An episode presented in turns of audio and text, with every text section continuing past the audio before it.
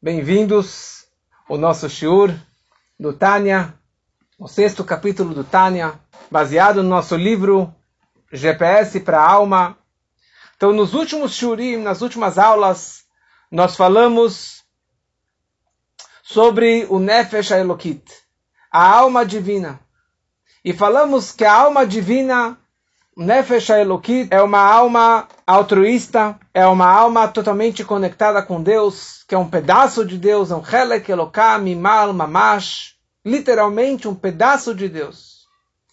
E falamos muito sobre a essência dela, que toda a essência dela é a vontade de se conectar com Hashem, a vontade de ajudar o próximo, a vontade de fazer mitzvot, a vontade de fazer tzedakah e assim por diante. Nós explicamos também sobre a estrutura dessa alma.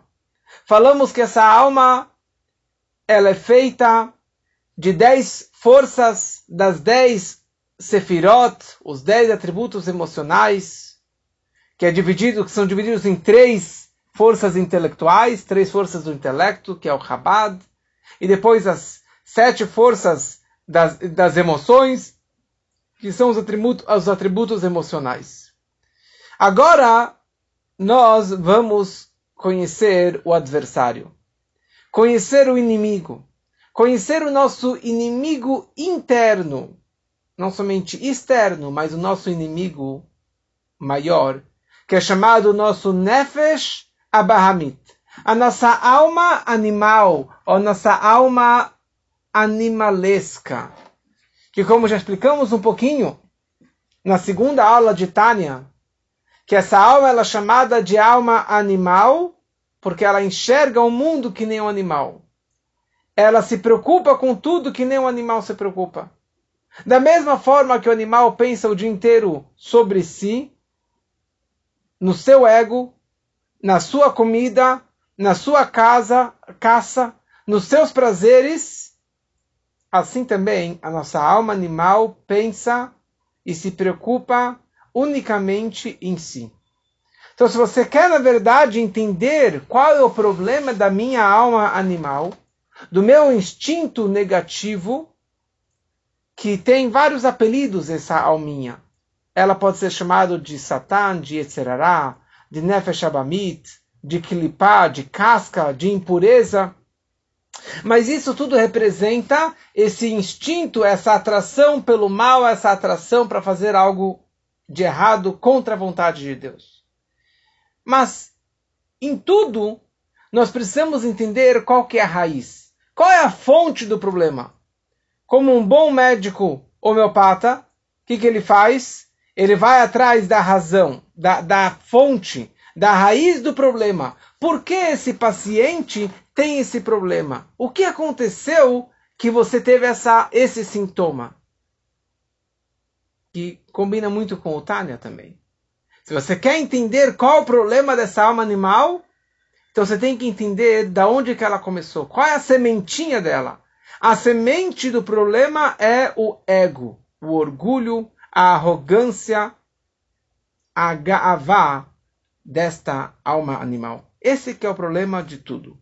No momento que ela se sente como uma, uma alma, um ser independente, orgulhoso, egocêntrico, então ele descarta a presença de Deus. Ele descarta que existe uma santidade, ele descarta que existe uma verdade maior, que existe a Torá, que existe as mitzvot, e ele descarta o fato que existem outras pessoas que eu preciso me preocupar com, elas, que eu preciso me dedicar, me dedicar a elas. Então esse que é na verdade o problema maior. A fonte, a raiz do problema é exatamente isso.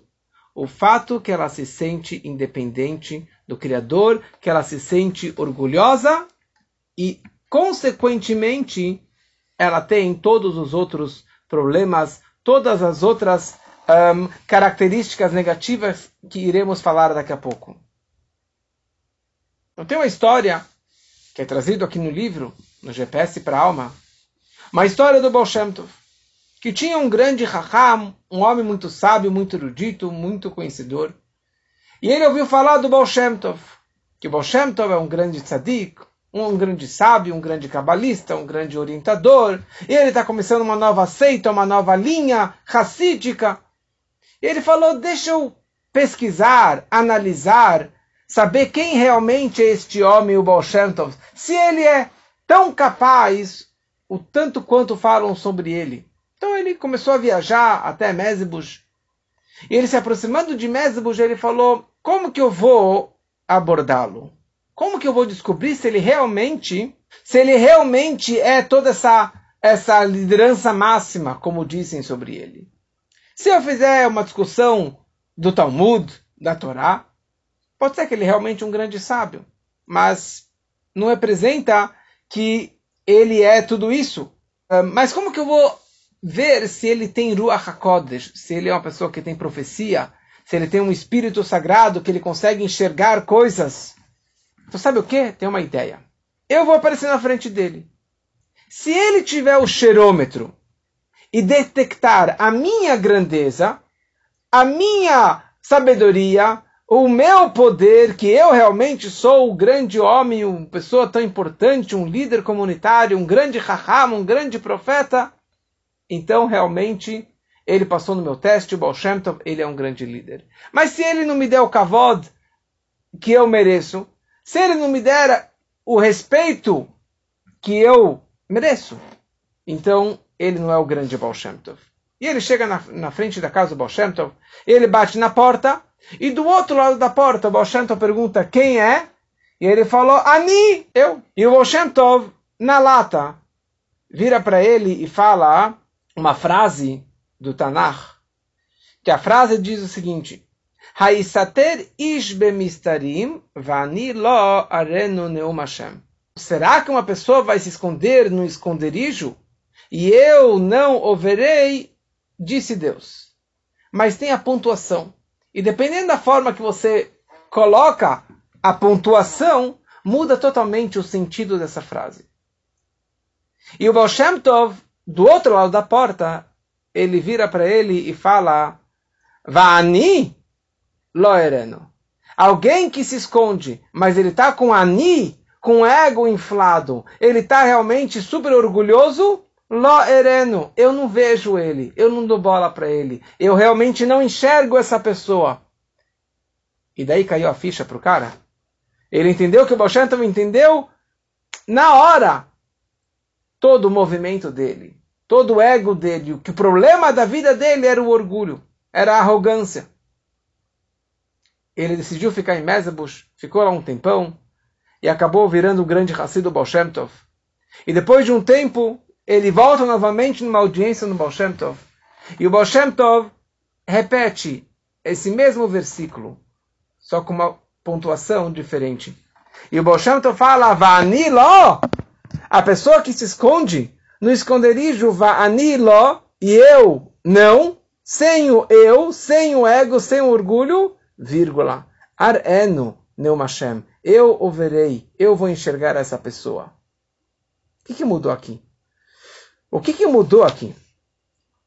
Então o homem entendeu, na verdade, que o Baal Shem Tov queria dizer para ele que você pode ser uma pessoa extremamente religiosa, você pode ser um grande rabino, Pode ter uma barba até o chão, peota até o chão, um chapéu enorme, e estudar a Torá o dia inteiro. Fazer tzedakah e mitzvot o dia inteiro, é a vida toda.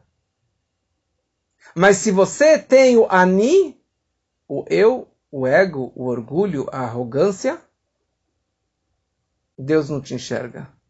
Deus não se importa com você. Deus não olha para você. Deus não dá bola para você. Ou seja, tudo aquilo que você fez, você fez pensando somente em você. Para você ser reconhecido como grande doador, para você ser reconhecido como grande líder, como grande rabino, como grande professor, como grande benfeitor. Mas você não estava pensando realmente na mitzvah? Você não estava pensando em fazer pelo próximo? Para você conseguir entrar no mundo da santidade, no plano divino, você tem que ter bitur. A pessoa tem que ter uma humildade perante Deus, uma submissão, uma subjugação perante Deus, ou seja, abrir mão dos seus prazeres, dos seus desejos, para conseguir realmente se conectar com Ele. No mundo da Kedushá, no mundo da santidade, o sistema é o seguinte: Bezeata pecha tochal lechem. Com o suor do teu rosto, você vai comer pão. Com o suor do teu rosto, você vai comer pão. Não funciona é, o presente, é, é, não, não funciona matnat hinam, não funciona um sistema gratuito. Pão, pão gratuito, de bandeja. Aliás, no Egito, era tudo de graça. Apesar que eles eram escravos, mas no Halbe Mitzrayim Hinam. No Egito nós comíamos de graça. De graça, sem esforço, sem fazer brachá, sem pedir para Deus, sem, sem se conectar com Hashem. Quando que as coisas vêm de graça, não tem o valor merecido. Aliás, foi o que eu falei ontem um pouquinho também no Shur, a ideia de presente e do esforço pelo merecimento. Para você se conectar com Deus, você tem que fazer o máximo. E daí Deus vai fazer o resto. Como eu falei ontem no Shur, para que o, os milagres da saída do Egito acontecessem, eles precisavam ter uma coragem, um movimento de auto sacrifício, de pegar o cordeiro do Egito e fazer esse sacrifício. Foi isso que realmente trouxe a maior salvação para o nosso povo do Egito. Por isso que a gente fala, tem uma frase, tem vários versículos que o Rebbe, ehm, que o Rebbe criou, ou, que o Rebbe criou, não, que o Rebbe instituiu que as crianças soubessem e um, falassem, repetissem diariamente. E uma dessas frases é Yagati velo matzati al ta'amin. Eu me esforcei e não achei, eu não te acredito. Eu não me esforcei e eu encontrei consegui, eu também não te acredito. Mas Yagati o matzati tamin. Se eu me esforcei e eu encontrei, eu achei, consegui aquilo que eu estava me esforçando tanto, tá a mim, eu acredito, eu dou uma fidelidade nisso, eu dou valor para isso. É verdadeiro, porque você realmente ralou, você se esforçou para isso. Tem uma historinha muito bonita que quando Krebe teve o ataque cardíaco em, em, em Simchat Torah, em Shmini Atzeret, em, em 77, o Rebbe teve um problema de saúde. O Rebbe ficou internado lá no próprio 770 durante, durante algumas semanas. E, e, e Rebbe teve muitas conversas interessantes com os médicos. E uma das perguntas que o Rebbe fez, quando que os médicos estavam com, com a seringa tirando o sangue do Rebbe, da mão, tirando sangue, Rebbe falou a seguinte pergunta. O que causa o sangue sair? O que causa o sangue sair? Será que é a agulha? Ou será que é o vácuo da seringa que causa o sangue sair. E o médico começou a pensar, falou: é o vácuo. A ausência de alguma coisa que acaba é, puxando, acaba atraindo o sangue para dentro da seringa. Isso foi em 1977. Então o Rebbe falou o seguinte: uma vez eu estava questionando sobre isso, eu estava me aprofundando sobre isso, porque uma pessoa perguntou para mim e falou a seguinte frase: Eu me sinto vazio e eu não tenho nada a ver com nada. Eu não mereço nada, eu sou uma pessoa vazia, nula. E daí o Rebbe falou: Eu disse para ele pelo contrário. O fato que você se sente nulo e vazio, vazio, não nulo, vazio, reco, vazio, o fato que você se sente vazio, isso atrai dentro de você uma nova força, uma força renovada. Porque quando você tem um, um, um recipiente cheio, não consegue absorver nada. Mas quando você está vazio, você consegue absorver brachot e santidade, coisas boas para dentro de você. Já que você é um recipiente vazio, você tem essa submissão, essa humildade, você não tem esse ego inflado, esse orgulho máximo, então isso, na verdade, você consegue se conectar com Deus, você consegue se conectar cada vez mais com a Torá e com as mitzvot. Então, pelo simples fato que a alma animal se sente desconectada de Deus, se sente afastada da verdade, da luz de Hashem e da Torá, então aqui tem algumas é, consequências negativas. Ou seja, já que a semente é podre, então tudo acaba saindo de uma forma negativa também. Tudo acaba saindo de uma forma ruim. Todas as suas características também são de uma forma negativa. São características maléficas. E aqui nós, nós sabemos que existem os quatro elementos: fogo, água, ar e terra. Esses quatro elementos existem dentro da alma divina e também dentro da alma animal. Só que na alma animal, esses quatro elementos seriam quatro elementos negativos, quatro maus elementos. O que, que seria o fogo na nossa vida? O fogo representa. Você fala, o cara está pegando fogo, né? O cara está com raiva. Ele está realmente ele está com cólera, tá, ou também uma pessoa que é muito orgulhosa representa o fogo, porque o fogo sempre o movimento dele é para cima. E uma pessoa orgulhosa sempre está com o peito cheio, sempre está olhando para cima, sempre está olhando de cima para baixo, como se ele fosse o bonitão. E na verdade estão interligados. A raiva e o orgulho estão interligados. Porque o orgulho leva à raiva. Se a pessoa não fez aquilo que eu pedi, que eu ordenei, então eu fico com raiva do meu funcionário, ou do meu filho, do meu cônjuge, ou daquela outra pessoa que não obedeceu às minhas ordens, porque eu sou a pessoa super orgulhosa. Então quando ele se sente tão elevado, ele acaba ficando com muita raiva também. E o fato é que nossos sábios falam que kol oved avodazara. Toda pessoa que tem raiva é como se ele estivesse fazendo idolatria. Porque ela não acredita que isso aconteceu por causa de Deus. O computador não funcionou, a câmera não funcionou porque alguma coisa aconteceu lá em cima que não era para acontecer, mas não vou ficar com raiva, não vou ficar bravo. Tem alguma razão que Deus não queria que isso acontecesse. Se eu fico com raiva que alguém bateu no meu carro, é porque não acredito em Deus. Mas isso já falamos em outras aulas e não é isso que vamos falar agora. O segundo mau elemento é o elemento da água. água é o que faz tudo brotar, tudo nascer. Então, todos os prazeres mundanos, comidas e iguarias e desejos e prazeres, estão representados no elemento água. O elemento um, ar é algo que não, tá, não vai nem para lá nem para cá, fica parado naquele movimento, assim, fica simplesmente sem nenhuma consistência, sem nenhum valor. Isso representa um comportamento de ostentação, ou de zombaria, de frivolidade e principalmente papo furado. Conversa à toa. Você fica lá batendo, tomando o, a cervejinha no, no, no bar, fica lá horas e horas conversando, mas sem nenhum conteúdo, sem nenhum valor, sem nenhum objetivo. Isso representa o elemento ar.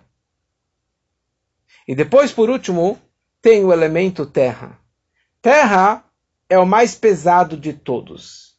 E isso representa, na verdade, preguiça, melancolia ou seja, uma pessoa que ela está sempre pesada, sempre com a tendência de ir para a cama, sempre ficar na mesma, na mesmice, sem avançar na sua vida. Assim também na nossa vida.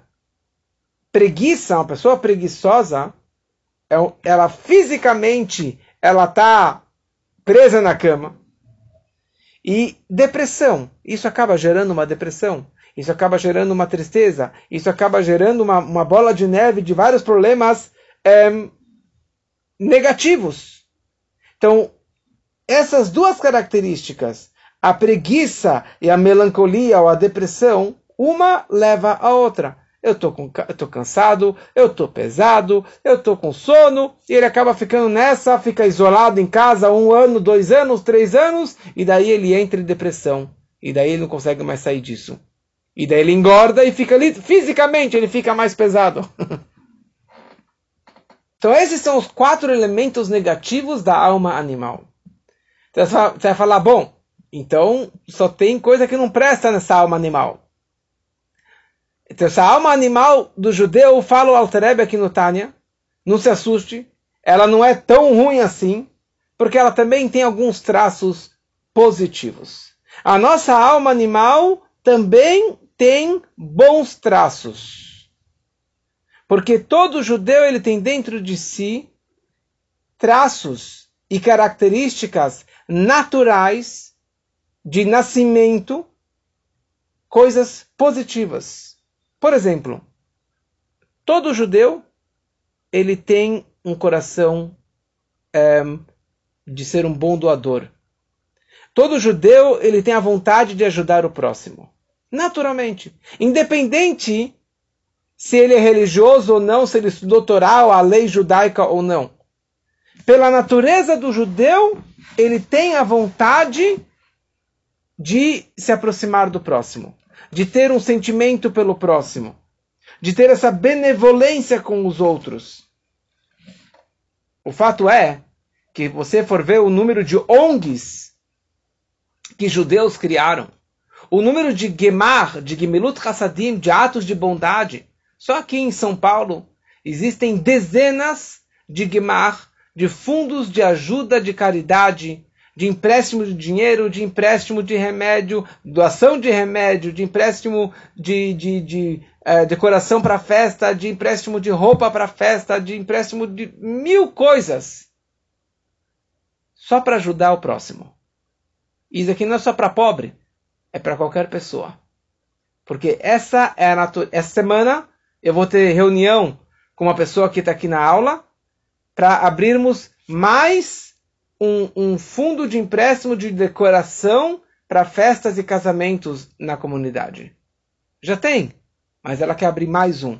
Por quê? Porque sim, porque é algo natural do nosso povo de querer ajudar, de querer compartilhar. Algo tão lindo, maravilhoso. E se alguém veio falar comigo, essa pessoa veio falar comigo, a gente vai fazer de tudo para ajudar, para fazer mais um projeto para ajudar o próximo. E essa natureza não é da alma divina do judeu. Essa natureza faz parte da alma animal do judeu. Então a base aqui do Tânia, Altrebe nos explica o seguinte. Zé leomat zé asa elokim. Este, espelhando este, Deus fez. Tudo que tem na alma divina, tem na alma animal se é 5 contra 5, ou se é 10 contra 10, as, todas as características que tem de um lado, haverão também do outro lado. E aqui, eu não ia contar essa história, mas é uma história muito interessante para entendermos essa, essa ideia que tem um equilíbrio entre o bem e o mal, entre a santidade e a impureza.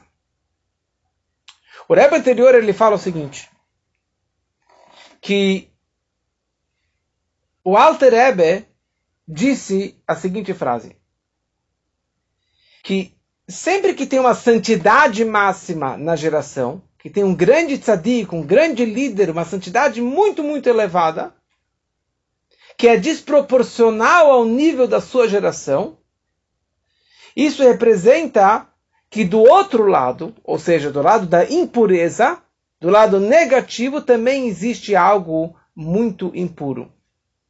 Por isso, na época do Baal Shem Tov, que ele era o maior tzadik, o maior mestre espiritual, o grande cabalista, então na sua época tinha também um grande comer, um grande um, padre, que era uma pessoa muito, um grande feiticeiro, uma pessoa muito do mal, mas com forças negativas extremas. Então, para equilibrar os dois lados, tinha o Baal Shem Tov, e do outro lado tinha essa impureza máxima. Depois, na geração do, do Magid ele também era o grande tzadik.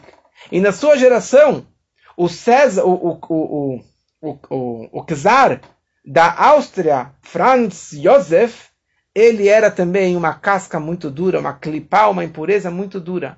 Então Deus também fez que tivesse esse equilíbrio. E mesma coisa em relação ao Alter Ebe.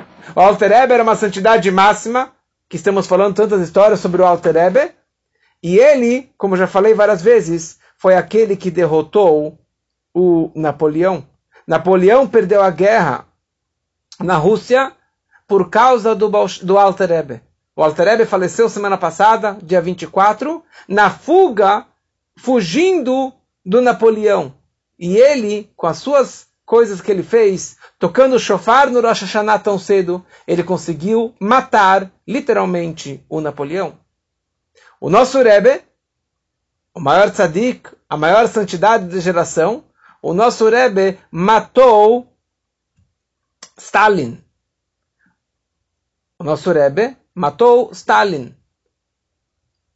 Foi num Purim, uma história inteira, não vou entrar nos todos os detalhes, mas quando que foi um Purim, o Rebbe começou a contou uma história e ele começou a gritar e todo mundo começou a gritar junto com o Rebbe, Hura! Hura!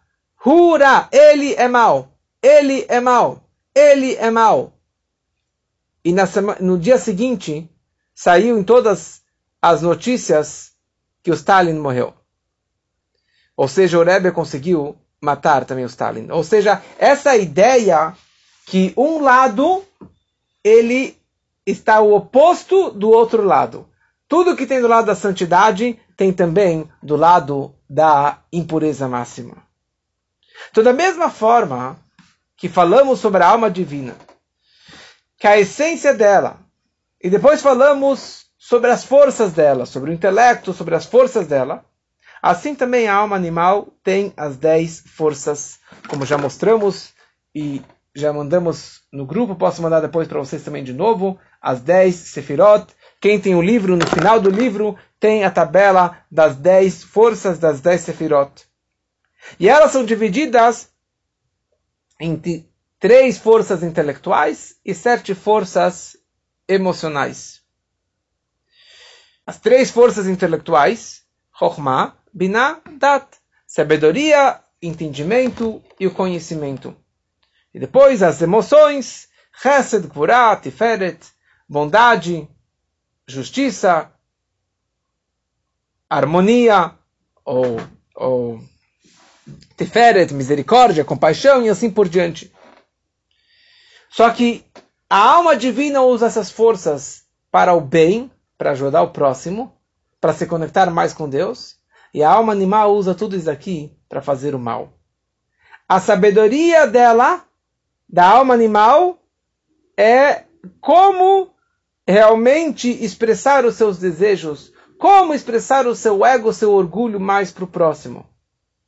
O que, que eu vou fazer para ser a pessoa mais respeitada? Ele vai usar todo o seu intelecto, o seu Chokhmah Binaidat, para desenvolver. Por isso que um rabino, um tzadik, vamos falar um tzadik, um verdadeiro justo, um verdadeiro conhecedor da Torá, é a pessoa extremamente humilde.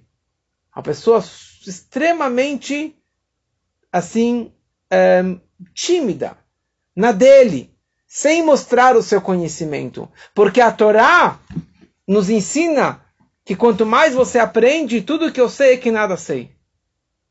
Já no conhecimento laico, quanto mais você aprende, mais você se acha. Mais você se acha o, o, o bonitão, mais você se acha o maior conhecedor naquela área, naquela estrutura, naquele. Então, quanto mais medicina ele aprendeu, ele vai ser um médico muito orgulhoso. Tem as suas exceções, mas no normalmente é isso que acontece. Quanto mais é um, quanto maior advogado ele seja, ele vai ser uma pessoa mais orgulhosa. O maior empresário, pessoa super rica, ele vai expressar isso aqui com ego, com orgulho, porque ele adquiriu muita sabedoria. E assim também em relação às emoções. Ele vai expressar o amor, o chesed, com luxúria. Ele vai expressar a gevurá dele com severidade, com raiva, com briga, com ira. Ele vai expressar a sua compaixão com arrogância, então a grande diferença entre a alma divina e a alma animal é duas palavras. A alma divina é uma alma idealista. E a alma animal é uma alma interesseira, arrogante, egoísta. Nós explicamos lá para trás que a base da alma divina é que o sechel sholet alalev, a moach shalit alalev, que o intelecto, o raciocínio, a lógica divina, sagrada, domina, controla e gera as minhas emoções, os meus sentimentos.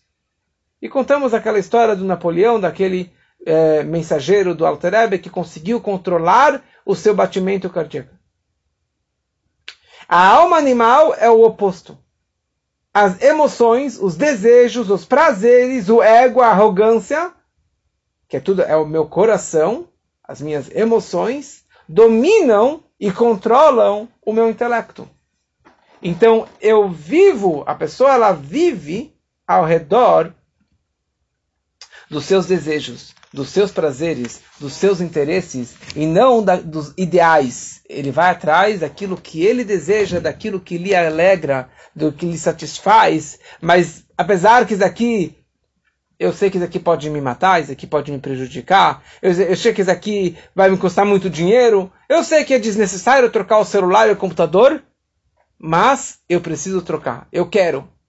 Eu quero. Não é que eu preciso, eu quero. E eu vou falar que eu preciso, mas na verdade eu quero. E esse meu desejo vai acabar seduzindo e convencendo o meu intelecto, a minha lógica também, que eu preciso. Então, da mesma forma que explicamos que a alma divina tem as dez forças e tem as três vestimentas, se vocês lembram, as três vestimentas da alma são Marshavá, Dibur e Masé. Pensamento, fala e ação. E, essas, e assim também a alma animal tem essas três vestimentas. Como que ela expressa a sua raiva, o seu orgulho? Ela vai expressar isso no pensamento, mas ainda falando, gritando, brigando, falando sobre si e principalmente nas ações negativas. Ela vai ser uma pessoa agressiva, vai ser uma pessoa orgulhosa, vai ser uma pessoa mandona e assim por diante. E o pior é quando que você se investe nessas vestimentas. O pior de tudo quando que você realmente se conecta e se veste nessas roupagens sujas e impuras e negativas, que é um pensamento negativo, uma fala negativa e pior ainda, má, má, más atitudes, maus comportamentos. Então as pessoas costumam pensar que existem três opções. Você tem três caminhos: do bem, do mal e do meio. Um caminho sagrado, um caminho impuro e um caminho parve, intermediário, neutro, que nistahin ou nistaer, nem para cá e nem para lá, nem bem nem mal. Olha, não peco, não mato, não roubo, mas eu não sou o grande raham, eu não sou o grande religioso. Então a grande pergunta é: será que existem dois caminhos?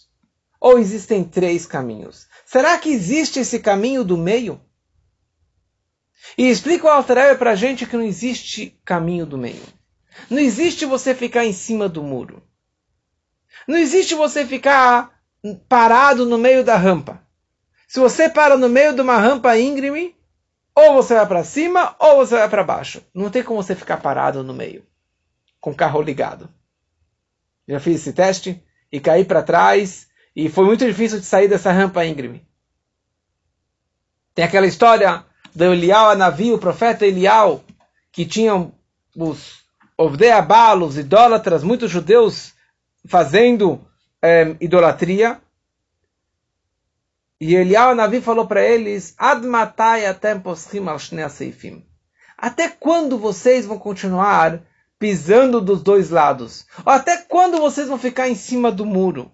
Não existe você ficar em cima do muro. Ou você está ligado com o lado da Kedushá, da santidade da alma divina, com Deus, ou você está ligado com o Sitra Akara, com o outro lado, com o lado do mal. com o lado impuro, com o lado negativo.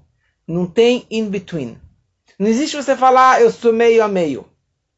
Não tem 50-50 judeu. Ou você é judeu ou você não é judeu. Ou você está ligado com Deus, ou você está ligado com outro lado. O que é chamado aqui, numa linguagem mais bonitinha, Sitra Ahra, o outro lado. E aqui nós começamos a introduzir uma palavra, duas palavrinhas que se chamam Kedushá e Klipá. Santidade e impureza. O que é Kedushá? Kedushá vem da palavra Kadosh, que é santo, santidade.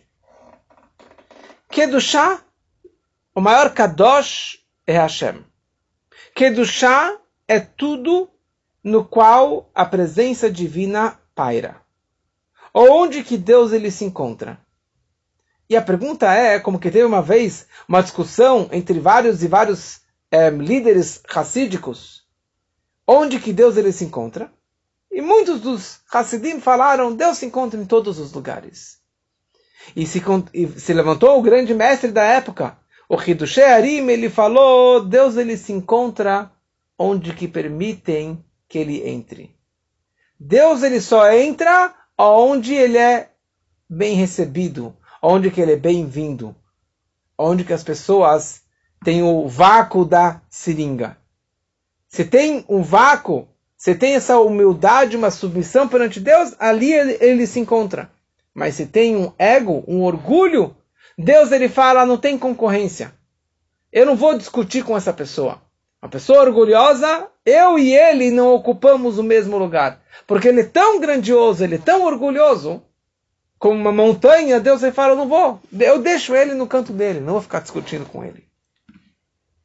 Então, certa vez, um jovem estava saindo de Shidur, ele estava saindo é, para conhecer uma menina, e ele saiu, conheceu, aliás, ele tinha saído com várias, mas por causa que ele era tão orgulhoso e tão cheio de si, se achando o bonitão, ricão, inteligente, o grande sábio, o grande mestre, então ele descartava todas as meninas. E daí o professor dele entendeu que o problema aqui era ele, o orgulho dele, a gavá dele. Então ele deu para ele estudar um livro que falava muito sobre o ego, sobre o orgulho da pessoa. Ele estudou e depois de um ano ele volta para o mestre e o mestre apresenta para ele novamente uma menina que ele já tinha saído antes. E daí ele vira para o mestre e fala: Não estou entendendo. Ano passado eu era o grande líder, rabino, professor, rico, inteligente, bonitão. E eu já descartei aquela menina. Agora que eu tenho todas aquelas qualidades, eu ainda sou humilde. Você vai me oferecer aquela menina? Ou seja, ele usou a humildade como mais um, um, um, um louvor dele. Olha, eu sou uma pessoa muito humilde. Então a gente tem que ter cuidado para não ser uma humildade falsa, para não ser uma humildade que isso é mais um ponto para mim. Mas a humildade é, se representa você não ter essa, uh, esse orgulho, você não ter essa, essa coração inflado, esse sentimento tão cheio de si. E a grande pergunta é: como Deus permite que pessoas como essas existem? Ou como que Deus cria ou dá energia, dá vida para alguém ou para algo que é contra ele, que é um herege, que é um ateu, que não acredita em Deus. Se ele não acredita nele, por que, que Deus dá vida para ele? Como que vem a energia de Deus para essa pessoa? Outra pergunta. Se Deus se encontra em todos os lugares, como existem pessoas que fazem contra a vontade dele? Se Deus está dando a vida para ele, está dando energia para ele, como que ele vai contra Deus? Então a resposta é o seguinte, falou Alterebe. Deus se encontra em todos os lugares, em todas as situações. E Ele que dá vida para todas as criaturas. Mas nem para todos Ele dá vida de uma forma visível e revelada. Para muitos, Ele dá energia, mas de uma forma totalmente oculta. A energia vem, mas ela está dentro da casca dessas kelipot. Kelipá representa casca. É uma casca que oculta a fruta. Você tem a casca do tomate que você come, a casca do pepino que você também come, da maçã e da pera você também come. Já a casca da banana você não come. E a casca da jaca ou do coco você não come. Você descarta. Ou seja, uma casca muito densa, muito grossa, a casca do coco, que está escondendo aquela fruta lá dentro. Então, se você olha por fora, você fala, não sei se tem alguma coisa lá dentro, não sei se tem um caldo, se tem, se tem o, se tem a água do coco lá dentro, porque a casca é tão densa, ela escondeu a fruta deliciosa que está lá dentro.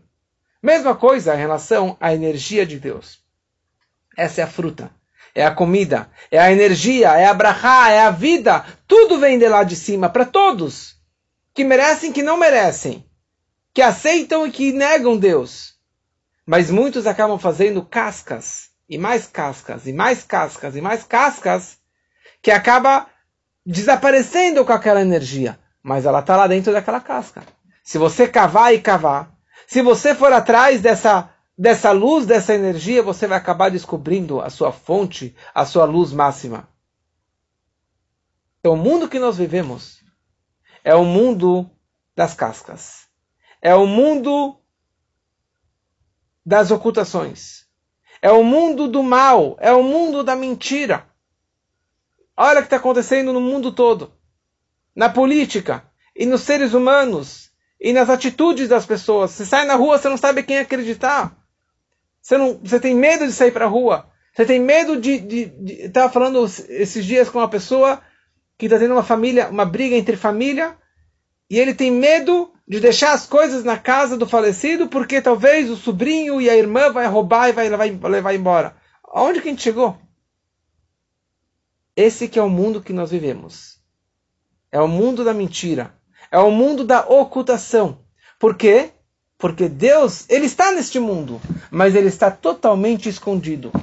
E o pior é que nós escondemos a ele cada vez mais. Nós ocultamos a ele com as nossas transgressões, com o nosso orgulho, com o meu ego, com as minhas más atitudes, eu acabo escondendo cada vez mais e afastando cada vez mais de, do Deus do mundo. É o mundo que o mal, que o perverso domina, que o mentiroso controla e que o ladrão tem sucesso. Você fala como? Mas esse que é o mundo que nós nos encontramos. Qual a explicação? A explicação é que Deus ele está escondido aqui dentro desse mundo. Deus ele está, mas ele está escondido. Porque o nome de Deus que cria o mundo é o nome Elohim, Bereshit bara Elohim. E Elohim, o nome Elohim vale 86, o valor numérico é 86 que é o mesmo valor numérico de Hateva, de a natureza.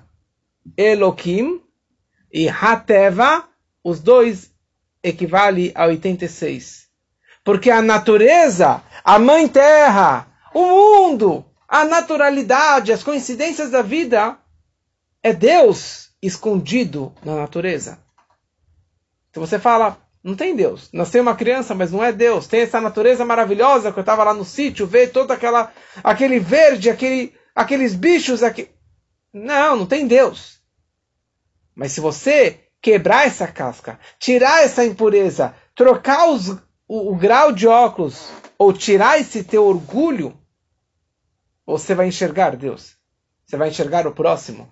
Você vai enxergar a bondade e você vai praticar a bondade. Por que Deus criou dessa forma? Deus criou o mundo dessa forma porque senão não teria graça. Se Deus criasse o mundo só com luz, com brachá, com alegrias, aliás, o grande mestre Levi Yitzhak de Bazitchev, ele certa vez, que ele era chamado defensor do povo de Israel, e sempre julgando favoravelmente o povo de Israel, ele vira para os céus e ele fala, Criador do universo. Não é justo o que o Senhor fez. O Senhor colocou todos os prazeres mundanos nos outdoors, na rua, na frente dos nossos olhos. E a Torá, a santidade, a verdade, o Senhor colocou dentro dos livros.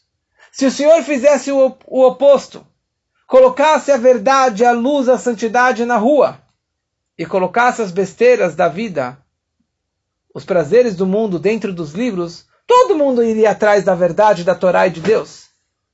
Mas Hashem ele não fez isso porque senão não ia ter graça. Senão não haveria o livre-arbítrio. Não haveria forma de nós escolhermos entre o bem e o mal.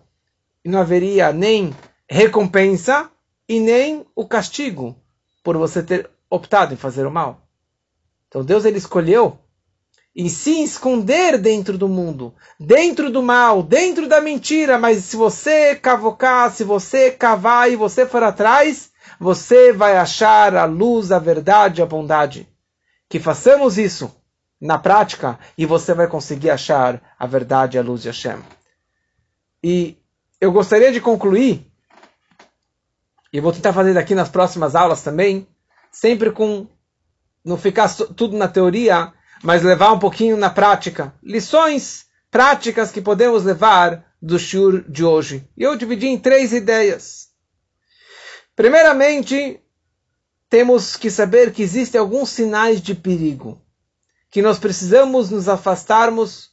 Na hora que aparece aquele sinal, afaste-se. Saiba que isso é do Satan, é do, da alma animal, é do instinto negativo, não é bom. Então, qualquer sinal de orgulho, de raiva, de depressão, de tristeza, de prazeres, tudo isso é baseado na alma animal. Então, é uma coisa que a gente tem que trabalhar, cada um da sua forma, mas trabalhar para diminuir a frequência e a constância desses e outros assuntos. Número dois, não existe in between. Não existe caminho do meio. Não existe ficar em cima do muro. Ou você está em ascensão à santidade, a Deus, a Torá e a verdade, ou você está caindo para baixo. Ou você está caindo para trás. Ou você está voltando para trás. Não existe você falar, ah, eu frequento uma vez por ano a sinagoga, simplesmente eu, eu estudo de vez em quando. Se o seu foco é lá para cima, se o teu foco é o próximo, Hashem, fazer o bem, aproximar o próximo, estudar mais Torá, ótimo, pode ser em passo de formiga, mas você está subindo a rampa. Se você está estagnado, você está indo para o outro lado, você está indo para o lado da mentira, você está indo para o lado da impureza, para o lado que é contrário a Deus. E número 3, saiba que o mundo que nós nos encontramos é o mundo impuro, é o mundo das cascas, é o mundo da mentira, é o mundo que oculta totalmente a Deus. E a grande é, brincadeira é que, aliás, tem uma história de, de crianças que estavam brincando de esconde-esconde. E daí uma criança ficou escondida um tempão e ninguém foi atrás dele e todos foram embora e não buscaram mais aquela criança. E daí ele voltou chorando para o avô dele, que era o Rebbe, que era o Tzadik, e falou: Zeide, eu estava escondido e ninguém veio me procurar. E ele estava chorando. Ele olha para o avô dele, o Rebbe, acho que era o Alter Rebbe. Tá certo, pá? O Alter Rebbe? E ele fala para ele, e ele começou a chorar. Ele viu que o avô, que o tzadik, que o avô estava chorando também. Falou, Zeiden, não é para chorar, é uma brincadeira, é só com meus amigos, é crianças. Falou, não, não estou chorando por você. Eu estou chorando por Deus. Porque Deus também brinca de esconde-esconde com a gente. Deus, ele se esconde. E ele espera que nós vamos atrás dele para procurar ele naquele esconderijo. E eu tô, tô chorando porque ninguém vai atrás de Deus. Ninguém vai achar Deus no esconderijo dele. Então que saibamos que Deus se encontra aqui em todos os lugares, em todas as situações. Mas depende de você e de mim, de cada um de nós, irmos atrás dele encontrarmos a luz, a verdade, a brachá, a kedushá, a santidade. E é isso que vai trazer muitas e muitas brachot para a nossa vida.